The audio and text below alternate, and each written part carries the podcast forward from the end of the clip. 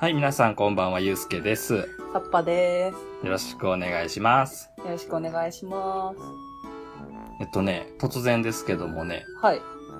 あの、この間ね、うんドラえもんのアニメ見たんですよ、テレビでやってるやつ。ああ、はいはいはいはい。うんうん。今、ドラえもんのアニメって、あの、土曜日の5時、夕方5時にね、今やってるんですけど、はい。久しぶりに見たんですよね。で、なんで見たかっていうと、うん。あの、この間の、その、のび太くんの誕生日の回で話したね、うん。あの、森は生きているっていう話。ああ、あの、森がのび太のこと好きになりすぎて隠しちゃうやつ。そうそうそうそうそう。はいはいはい。あれがね、あの、アニメ化されるというか、うん。アニメで見れるっていうんで、はいはいはい。見たんですよ。いやめっちゃ良かったっすね、やっぱりね。うん。うん、やっぱ元々の話がね、すごくいいっていうのもあるけども、うん。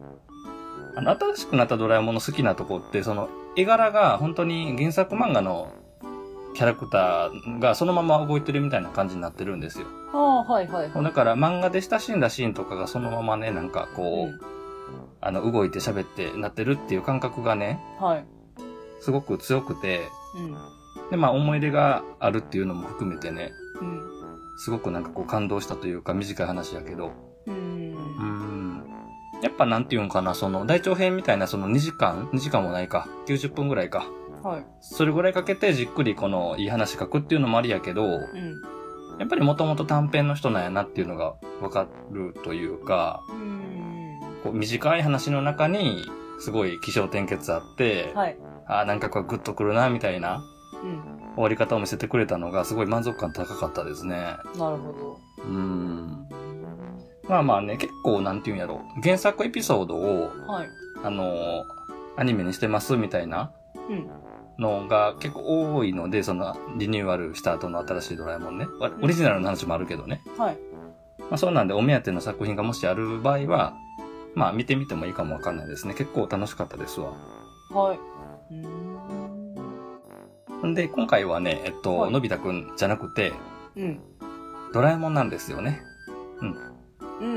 はいはい。っていうのは、あの、皆さんね、その、ご存知というか、ね、うんこれを聞いてらっしゃる皆さんからしたらもう皆さんご存知だと思うんですけども、まあ、それ知っとると思いますわ。ですよね。そうそう、9月の3日、ね、はいドラえもんの誕生日なんですよ。おめでとう。おめでとうございます。はい。だから、あの公式の方でもね、結構まあはい盛り上げてはいると思うんですけどもね。うん。で、まあまあ今回ね、少し不思議ナイトの方でも、はい。もうこのタイミングはこれでしょっていうことでね、はい。ドラえもんの誕生日をはい。お祝いする会をしようかなと思ってます。はい。わかりました。はというわけで、えっと、このままじゃあ本編の方に進んでいこうと思いますのでね。い。はい、皆さんも楽しみにしててください。はい。はい。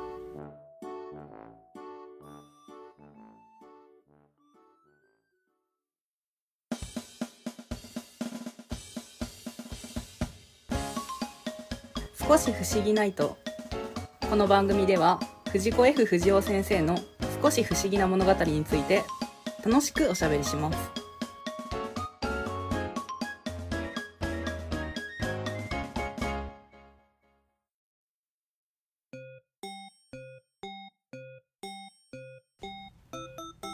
はい、というわけで本編入っていきましょう。はい。ところでさっぱさん、いきなり振りますけど、はい。あの、ドラえもんのほら、誕生のエピソードとかって結構、まあ、いろいろ、ね、聞いたりすると思うんですけども、どんな感じで、そのドラえもんのはい。生まれた時の話とかって、思ってます？え？うんうんう ーん。いや、工場で、なんか、レーンで流れてくる的なイメージですけど、うん。うんうんうんうん。どん初めのドラえもんってさ、はい耳があったじゃないですか。はいはい、黄色くてね。そうそう、今はなくなってとかっていうところの流れのエピソードとかってなんか知ってはります、いや、いつ青くなったんでしょうか？彼は。ね 色が変わっちゃったりとかね、耳がなくなったりとかしてるんですけどもね。はうん。これね、あのー割とね、そのサッパさんだけじゃなくて曖昧な人が多いんですよ、実際。はいはいはいはい。ていうのは、結構ね、あのまあ、長い作品っていうのもあるし、人気が出てるから、い、ろんなこの、実際の設定以外にも、いろんなこう噂が出たりとかっていうので、うん、うん、うん、うん。いろんなその都市伝説的なものとかも含めると、いっぱいそのはい。ドラえもんの誕生話の経緯ってあるんですよね。はい。で、えっと、どういうことになってるかっていうと、はい。ドラえもん自体がその誕生した時のエピソード覚えてあります？え？その、藤子先生がうん。直前まで思い浮かばへんくって、うんうん。ほんでもう急ごしらえで作った次回予告をとりあえず載せておいてもらって、うん。で、ギリギリまでこう考えつかなかったみたいな話あったじゃないですか。あーはいはいはいはい。あの、何か全然わかんない予告ね。そうそうそうそうそう、はい。で、とりあえずうん。1話がスタートしたみたいなところがあったんやけど、はい。まあ連載が始まってから、うんあの人気が出てくると、これドラえもんに限った話じゃないんやけど、はい。このなんていうかな、その企画ページみたいなのが出てきて、うん。何々の秘密みたいなとかああ、はいはいはい、はい。あるじゃないですか。はい。うん。そういうのがやっぱりこの生まれてくるわけですよ、雑誌とかにね。うんうん。じゃあドラえもんはいつから来たのとか、どうしてこうなったのみたいなのに、その、おお答えしようみたいなとかね。うんうんうん。まあ、できてきた時に、そこまで考えてなかったことが多かったんですよ。F 先生、うん実際。なるほどなるほど。で、例えば、その、もともと耳があったけど今はなくなったとかっていうのは、アイデアの中にあったと。うん。けど、もともと色が違ったっていうのは、うん。あの、そういう企画ページを作らなあかんってなった時に、みんなで考えた設定やったりするんですよね。へえ。なので、後からっていうか、その設定をうん。くっつけたみたいなところもあるんですよ。もともと考えられてたものもあるし、後からこうくっつけたものもあるし、はいはいはいはい。人気があって、うんこう話も膨らんできて、うん。そしたら設定が必要になってきたみたいな感じで、はい後からくっついてきてるような話とかも結構あって、うんうん。その中の一部に、例えば、えっと、ドラミちゃんの、はいあの、タイムマシンがチューリップの形してるとか、うん。あんなんとかは、その、ドラえもん百科って言って、うん。F 先生じゃない方がね、書いた、その設定を掘り下げた漫画の中に登場したのを後から逆輸入したりとかしてるんですよね。うん。うん。そんな感じで、はい。えっと、世代によっても違ったりするし、うん。噂話になってたりするし、うん。後から、あの、公式がこういう風にしましたよってこう発言したりもして。結構このドラえもん周りの設定って、はい。あやふやなものが多いんですよね、実際。うんうん。ほんでね、ほんでね、はい。まあ、初めに言ってたドラえもんの誕生した時の話なんですけども、はい。一応、うんえっと、テントウムシコミックス、今読めるドラえもんのコミックの11巻に、はい。巻末のおまけ漫画みたいな感じで、うん。その設定が一部載ってるんですよ。ドラえもうんん大辞典みたいな感じで。はい。でそこでドラえもんが自分のね、うんあの、アルバムをこう、のび太くんに見せてるみたいなところがあって、えー。うん。で、そこに書かれてるのが、さっき言ってたみたいに、2112年の9月3日、うん。ロボット工場で生まれると。はいはいはい。で、あのー、のび太の孫の孫のほら、せわしくんって、はい。ドラえもんを現代に連れてきたせわしくんね、うんのところに、言ったら、子守ロボットとして行きましたとか、はい。まあ、ガールフレンドと一緒に、あの、ハイキングに行きましたとか、そのうんアルバムも見せてくれるんですよ。えー、いいうな。ん。で、耳がなくなった理由ですよね。はい。ネズミにかじられた事件ですよね。はいはいはいはそうそう、の方とかも、あの、そこに書いてあったりするんですよね。い。うんうんうんで、あの、ドラえもんはもともと耳があったんやけど、ネズミにかじられてしまったと。うん。うん。なんか、このおまけ漫画を見てる分には、ドラえもんの色が変わってないので、うん。生まれた時の、その、漫画ってほら、トーン貼ってあったりするじゃないですか、その。はいはいはいはい。ドラえもんの色と、うん。あの、現代のドラえもんの色一緒になってるから、この時点ではその色のことには触れてないんですよね。で、後々その設定とかをその広げていくようなところでいくと、その、もともとは黄色くて、はい。で、青色に変わっちゃったみたいうんうんな。で、当時言われてたのは、うん。うん。まあ、ネズミに耳かじられるじゃないですか。はい。ほんで、あの、耳かじられて、このツンツル点になってしまったその頭うん。をお見舞いに来たガールフレンドに見られて大爆笑されたとね。で、ショックを受けて、はい。なんかこう、青ざめて、うん。ゾーって青ざめて、うん。青くなりましたみたいな設定だったんですよ。すごい漫画的やなと思うんだけど、それで色変わっちゃうねや、みたいな。うんそうですね。とかね、そういう風な感じでね、結構このドラえもん誕生秘話みたいなのはね、語られてたりとかしたんですけど、はい。だからドラえもんっていうか、F 先生自身のほら、設定の考え方ってあったじゃないですか。その、はい。それで、あの、物語を縛ってしまうんじゃなくて、うん。お話を面白くするために、設定っていうのはあるんです、みたいな感じで。うんだから、まあまあ、その、その時その時でこう変わっちゃったりとかするし、はい。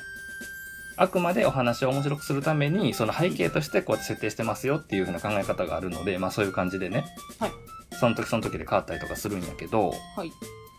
えっとね、あまりに多くなってしまったというか、その諸説ありすぎたりとかしたっていうのもあって、うん。だんだんだんだんこの、どちらかってると。うんうん。ドラえもん誕生に関する話がね。はい。で、それをまとめ上げて、はい。これが決定版なんですよって、うん。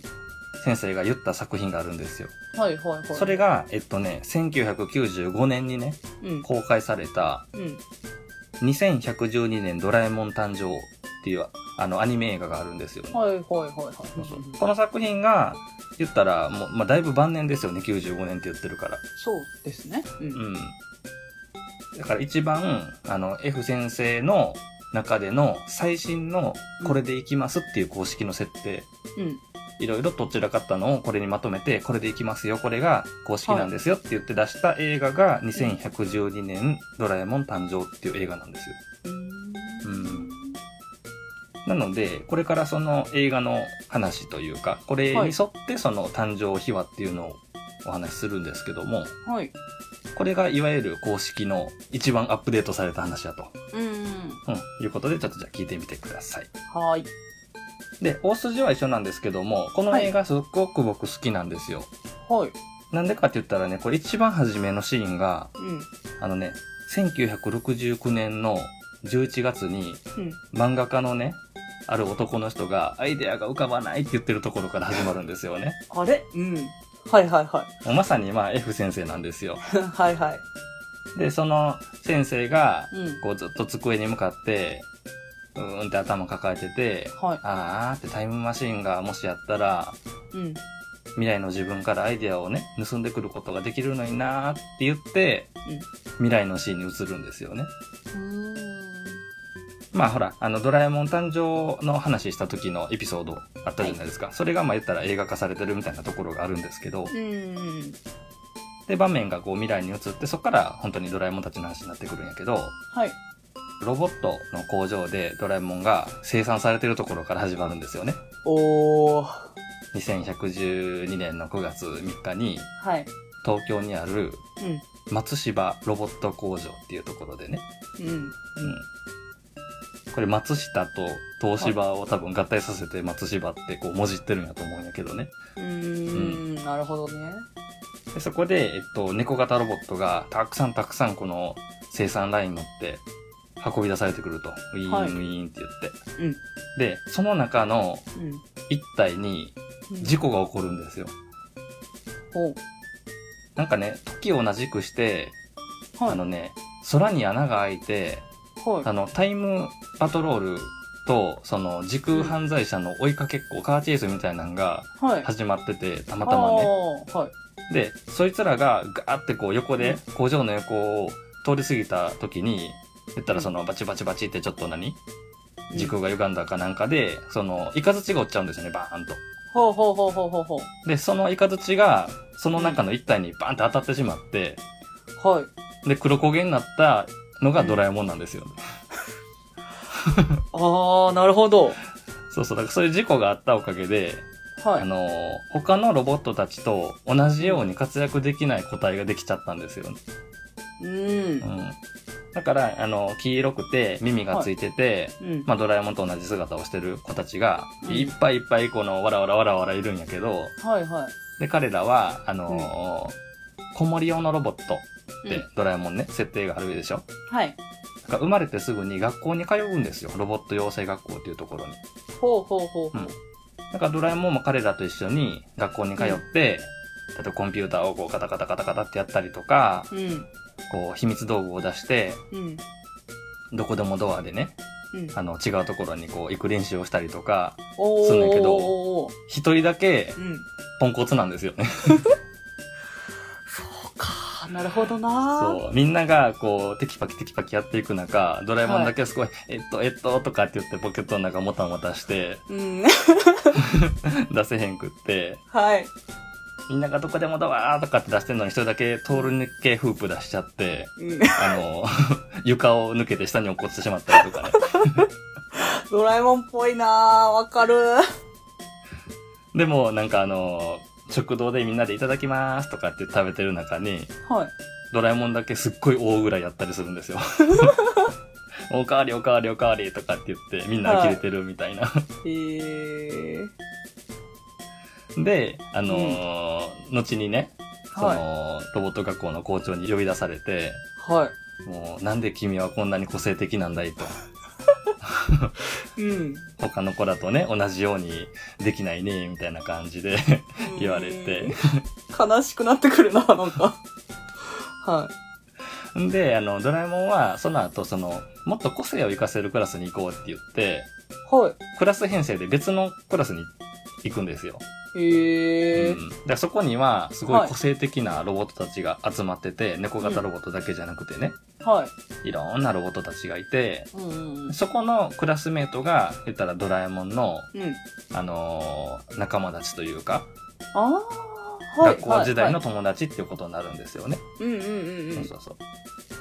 なんかまあそこでは、あの、まあ、なんかジャイアントスンデオみたいな感じのキャラクターがいたりとかね、その、うん漫画っぽくね。うんうんうん。あとは女の子のロボットがいたりとか、はい。その中に、あの、この映画の中では全然活躍しないんやけど、うん。後にね、うん映画化のシリーズが始まる、はい。ドラえもんの親友たち、ドラえもんズの面々とかもいたりするんですよね。おー、なるほどね。そうそうそうそうそう。で、その中で、まあ、いろんな個性的なはい。ロボットたちと学校生活を送っていくドラえもんの姿っていうのが描かれてるんですよ、ここでは。はいはいはいはい。うん。で、えっと、まあまあ、日付が経ちまして、はい。まあ、卒業の日が来ましたと。おー、おめでとうございます。うん。うん。で、そこで何があるかって言ったら、はい。オーディションがあるんですよね。ロボットオーディションがあるんですよ。オーディション？そう。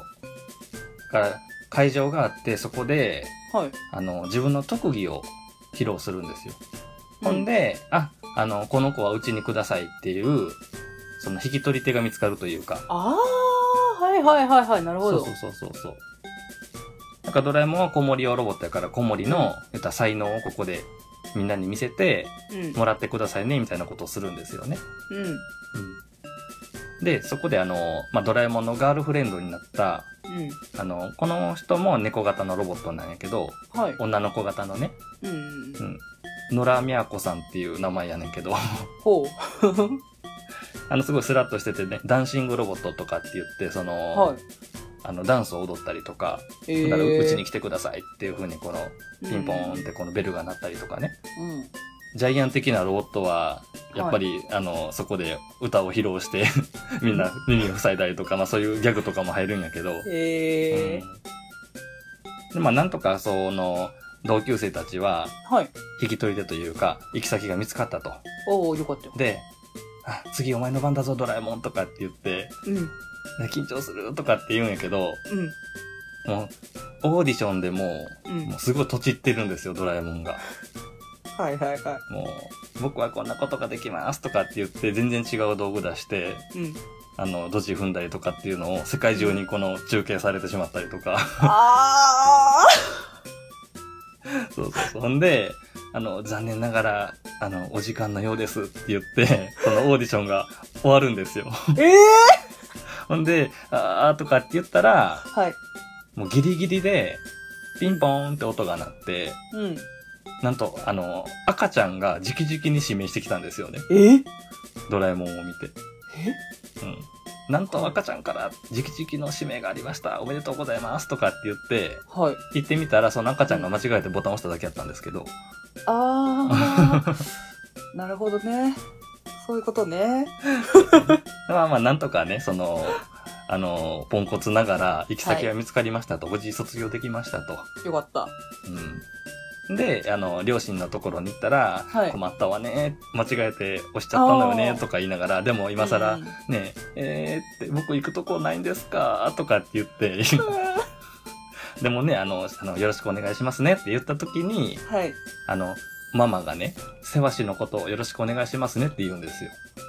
はいはいはいはい。だからドラえもんのことを引き取ってくれたその赤ちゃんっていうのがせわしくん。うん。うーん。うんだから無事子守用ロボットとして、はいその赤ちゃんせわしくんのところに行ったドラえもんが、うん。こういろいろとね、まあ、苦労しながら、うんこう、せわしくんが、まあ、小学生ぐらいになるぐらいまではい。一緒に過ごして、子はい。守やったりとか、宿題手伝ってあげたりとか、うん。っていうふうなことをしながら、えっと、一緒に育っていくわけですよ。はいはいはいそうはそうそう。だから未来でのドラえもんの、い。うん。あの、何？のび家の子孫ですよね。うん。そこにドラえもんが行って、うん。一緒に成長していくっていうのが、この映画の中身なんですよね。はいはいはで、ですよ。い。うん。で、まうんあ、せわしくんも大きくなりましたと。うん。まあ、のび太くんぐらいまで成長しましたと。うん。で、おーい、ドラえもんとかって言って一緒に遊んでるわけですよ。はい。うん。まあ、さながらね、のび太くんとドラえもんみたいな感じでね。で、ある時、うん。はいえっ。とね、ここでちょっとね、設定がしっかり、あの、統一されたっていうとこなんやけど、はい。まあ、ネズミ事件ですよね。言ったら。はうん。あ。何が起こったかっていうとね、うん。はい。あの、粘土細工でドラえもんの人形を作ってあげようって、うんせわしくんがプレゼントしてあげようって、ほう誕生日が近いから。うんうんうんうん。で、こうやって、あの、コネコネしてるんやけど、んなんか決まらないなとかって言って、すごいいびつなドラえもんの形をした、うん。あの、粘土細工の人形をうん。作ってるんやけど、うん。その時にあの、工作ロボットうん。が横にこのいてて、うん。で、うーん、この粘土細工をはいドラえもんの形にそっくりにしてよって言って頼むんやけど、はい。指示の仕方が良くなかったみたいで、うん。その工作ロボットがはい。勘違いして、はい。そのいびつな形のドラえもんのうん。粘土細工の形にドラえもんを買いに行くんですよ。え？そっちじゃないよって言って。ああ、はいはいはいはいはいはい。で、その工作ロボットっていうのがネズミ型なんですよ。ネズミはロボットだったんだ。そうそう。はい。で、隣の部屋でゆっくりこう気持ちよくお昼寝してるドラえもんの頭にちょこんって乗っかって、ああ、はい。あとはもう、ギャーですよね。はいはいはいはい。かわいそう。そう。なんかネズミの姿をしたロボットが、ドラえもんの耳をカジカジカジカジして、うーん。あの、いびつな形の頭にしちゃったわけですよね。はい。で、あーごめんよーとかって言ってすぐあの病院に運ばれて、はい。まああの耳なんて飾りだから大丈夫とかって言ってその全然その重要な機能じゃなかったからよかったんやけど、あのすぐ治るよとかって言うんやけども、うん。そこでまたあのちょっとドタバタギャグがあって、はい。医療機器がドカーンってぶあのぶっ壊れて、え？ドラえもんの耳治らなくなっちゃったんですよね。え？えだからここでその耳の取れた、うん。あの、もともと耳のあったドラえもんって猫の形してるけど、うん。耳が取れたからもうツンツルテンのまん丸の頭うん。のドラえもんが出来上がってしまって、はい。で、運の悪いところで、うん。その野良みやこさんが、はい。あの、花束持ってね、ドラえもんって言ってお見舞いに来るわけですよ。あー、見ないでお願大丈夫？って言ってこうガラッと開けた時に、い。はもい。うその、光り輝く まん丸な頭を見られて、はいもう。大爆笑ですよね。あ で、もうガーンってもうショックで落ち込んで。あ。はい。で、あのー次のシーンで、なんかこう夕日に向かってこううなだれてるわけですよ、ドラえもんが。はい。なんで、あの、しょぼーんとしてるんやけど、もうこんなところでね、しょんぼりしてたって、仕方ないって、ね、僕は明るく生きるんだって言って、うんこう、立ち上がるわけですよ。はい。うん。おドラえもんやるじゃんって思うじゃないですか。うん。で、よーし、ここで元気の素を飲むぞって言ったポケットから出して、うん。あの、栄養ドリンク的なやつをね、こう、チューってこう、ストローさして吸うんやけど、はい。それが、はい。ドラえもんのおっちょこちょいが出ちゃってね、はい。元気の素かと思ったら、はい。悲劇の素だったわけですね。だんだんだんだん、悲しくなってきたって言って か、わいそう。もう考えること考えること全部悲しいことを考えちゃうんですよね、それを飲んだから。ほんで、もう、うわーってもう大声で泣いて、はい。もう3日三晩泣き続けると。はいはいはうん ほんで、日が暮れていくんですよね、その映画の中で。い。うん。で、場面変わりましてと。はい。あの、ドラミちゃんが飛んでるんですよ。空を。うんで。お兄ちゃんって言って、はい。あ、いたいたいたって言って、そのドラえもんを見つけてうん、駆け寄っていって、私、妹のドラミですって言って、よろしくねって言って、うん。そこが初対面っていうことに、その公式設定ではなったんですけど、ほうほうほんで、ほう。うん。あの、そのドラミちゃんに気づいたドラえもんが振り返って、ううんーんって言って、まあ、泣きつくわけじゃないですか。うん。そしたら、あの、声がガラガラになってるんですね。あら。そう。黄色い耳のドラえもんは、可愛いらしい、なんていうか、こう、高い声のね、うん。元気な声やってんけども、はい3日三晩泣いたおかげで、はい。声がガラガラになって、はい。声が変わっちゃったと。ね。大山信代さんの声に変わるんです、ここで。はい。うん。ん。で、黄色かったボディも、はい。泣き続けたもんやから、はいその、塗装が剥がれてしまって、はい。あの、地の色が青なんですよね、もともと。猫型ロボットの。うん。なので、その、メッキが剥がれてしまって、黄色かったドラえもんは、はい。青くなっちゃったんですよね。あー。そう。なので、はい。青くなった理由、うんね、耳がなくなっちゃった理由うん。っていうのは、まあ、こういうことになりましたと。なるほど。ね、これが最新の設定ですわ。はい。うん。で、この話続きがあって、はい。あのードラミちゃんに励まされてね、はい。よーしと。で、ちょっとここで事件が起きるわけですよ。せわしくんがドラえもんを探しに行ったまま行方不明になっちゃったと。え、心配して。うん。で、それは大変だって言って、え、うん。行くぞって言った時に、はいあのードラえもんがまた間違えて道具を間違えて出しちゃって、あら。なんか電光石火とかって言ってその、うん口に含むと、あの、うん動き出したら止まらなくなるみたいなはい。道具を出しちゃって、それでまた暴走するんですよね。わーって言って、お兄ちゃんって言って、はい。海の上走っていったりとか。で、まあ、なんやかんやありまして、その冒頭に出てきた、カーチェイスしてた、その時空犯罪者とタイムパトロールはい。のところに、うんまあ、せわしくんが行っちゃったもんやから、うん。あの、人質にされちゃっててね、え、せわしくんが。手を出せるもんなら出してみろとかって言ったところに、せわしくーんって言って走っていって、はい。突撃して、はい。あの、犯罪者の乗ってる機械をボロボロに 壊して、で、お手柄みたいな。えうんー。まあ、取ってつけたような活躍がここではい。生まれるんやけど、はい。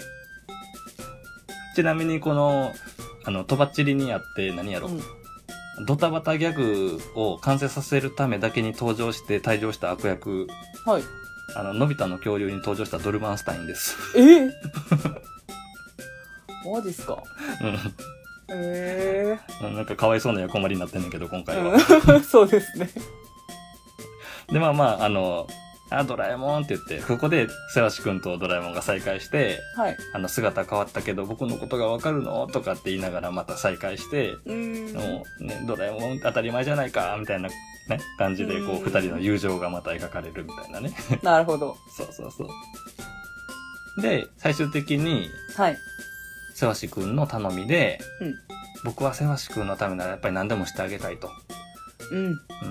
で、彼のうん人生をね、良くするために、はい。一番出来の悪かったご先祖さんのとこにこれから行くんだって言って、はい。タイムマシーンに乗って、はい。で、20世紀にやってくると。はい。うん。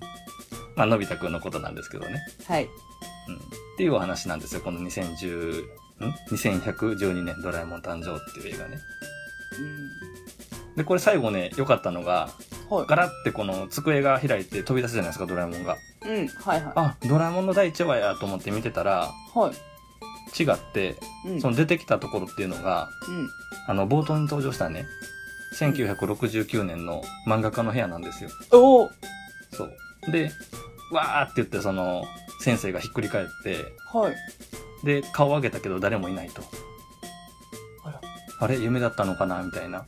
あらー。で、これだって言って、そのドラえもんのことを、まあうん思いついて、うん。で、原稿にこうやって書き留めて、よし、できたって言って、ドラえもんが始まったのです、みたいな終わり方をしてて、すごい素敵な終わり方をしますね。うんえー。なるほど。そうそうそう。だからこの、えっ、と、1995年にね、はい。あの、公開された、うんえーこの、2112年ドラえもん誕生っていうのが、うん。まあ何回も言ってるみたいに、いろんな、はいい、ろんなこのとっちらかったというか、いろいろ出てきた設定を全部まとめ上げて、これを公式にしますって言って、この銘打たれた作品っていうね。なるほど。うん。ただね、えっと、これまたね、刻々と変化していってて、新しくなったリニューアル後のドラえもんでは、はい。その、何漫画的表現の方を優先したのか、その、青ざめて青色になっちゃったみたいな設定がまた戻ってきてたりとか、へー。うん。また変わってるんですよ。だから僕今喋ってるけど、今時点でもしかしたらまた変わってる可能性はあるんですよね。はいはいはい。今の子供たちからしたら、ドラえもんってこうこうこうなったんでしょっていうのが、また変わってる可能性はすごいあってて、やっぱりその、F イズムというかね、はい。設定っていうのを作ってしまって、それだけでね、終わるんじゃなくて、どんどんどんどん変わっちゃってもいいとういうようなところもまあ継承されてるかなっていう感じですかね。ん。なるほど。うん。まあ本当にどうなったかを見届けたければ、うん。まああと92年長生きして、2112年を迎えるしかないかな。できるかな？うーん、結構長生きですね。うん結構ね、この映画というか、あの、はいちゃんと描かれたっていうのが僕の中では嬉しくて、うーん。なんかドラえもんも落ちこぼれやったんやなっていうのがいいですよね、ちょっと。うん、そうですね。うんだからまあ、のび太くんと一緒なんですよ、ドラえもんって。はい。辿ってきた人生というかね、うんその生まれてから今までっていうのが。うんうんうんうん。ほんで、その、2112年に生まれて、はい。で、せわしくんと別れて、うん20世紀に来た時の、うんあの、、年号とかもちゃんと設定があって、はい。えっとね、2123年に、うん。のび太のいる世界に来てるんですよ。はい。あの、旅立ってるというか。うーん、はいはいはいはだから計算するとドラえもんは、人間で言うと11歳。い。うんうんううん。ん。だから、なんていうかな。のび太は、まあ、アニメでは11歳ね。はい。で、原作では10歳ってなってるけど、うん。言ったら一緒なんですよね、ドラえもんとのび太って。はいはいはいは年齢的にもそうやし、い。うん。学校で落ちこぼれやったし、うん。でも頑張って成長してきたし、みたいなところを、うん。なんか描いてくれたっていうのがすごい嬉しいなと思ってて、はい。そう考えると、こう、のび太とドラえもんの関係っていうのをね、改めてこう、見たときに、うん。ああ、なんか、同じ目線で、一緒に成長していくんやな、この二人はっていうところが、また深みが増すというかね。はい。うん。結構裏話的なことやし、はい。あの、この映画残念ながらそのサブスクリプションとかね、見放題とかに入ってなかったり、まあアニメもリニューアルされちゃったから、設定が変わってしまったりとかっていうので埋もりがちなんですけども、すごく重要なはい。作品やなって僕の中で思っててね。うん。で、まあ、えっ、と、もう一つ付け加えると、初めと最後に登場した漫画家、はい先生。うん。このキャラクターの声は、はい。先生自身が当ててるんですよね。おー。うん。で、この映画95年に公開されて、はい。この翌年に先生亡くなってるんですよ。うー。うんん。まあそういうことを思うとね、はいこう。まあ先生の人生の中でもすごい重要なところにあったんかなっていうふうに思えるから、なるほど。まあまあまあちょっと簡単にね、こう見てくださいって言って見れる作品かどうかって言ったら微妙なところはあるんですけども、はい。もうこの映画はもう押さえといてもらって間違いないうん作品やと思ってるのでね。はい。うん。ぜひぜひ、また、あの、気になる方いらっしゃったら、レンタルでも、何でもちょっと、あの、見ていただけたらなっていうふうに思います。はい。はい。まあ、ハッピーバースデードラえもんっていうことで、はい。まあ、ドラえもん誕生秘話っていうのをね、うん。こういうふうに公式でなってますよっていう形で、今回はご紹介させてもらいました。はい。はい。ありがとうございます。ありがとうございました。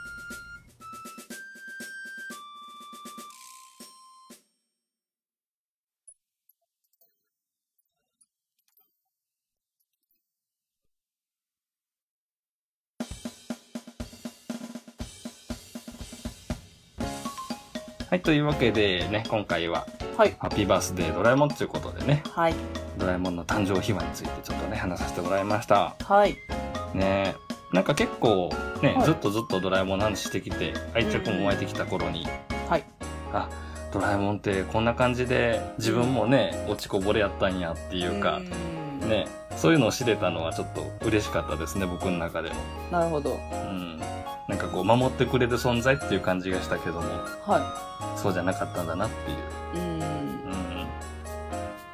どうですか？なんか思ったことないですか？僕のところに、私のところにドラえもん来てくれたらな、みたいな。えー、まあ、一緒に寝たいよね、とりあえず。ああ、いいな、いいな、それいいな。いいでしょう。テンション上がっちゃったよ。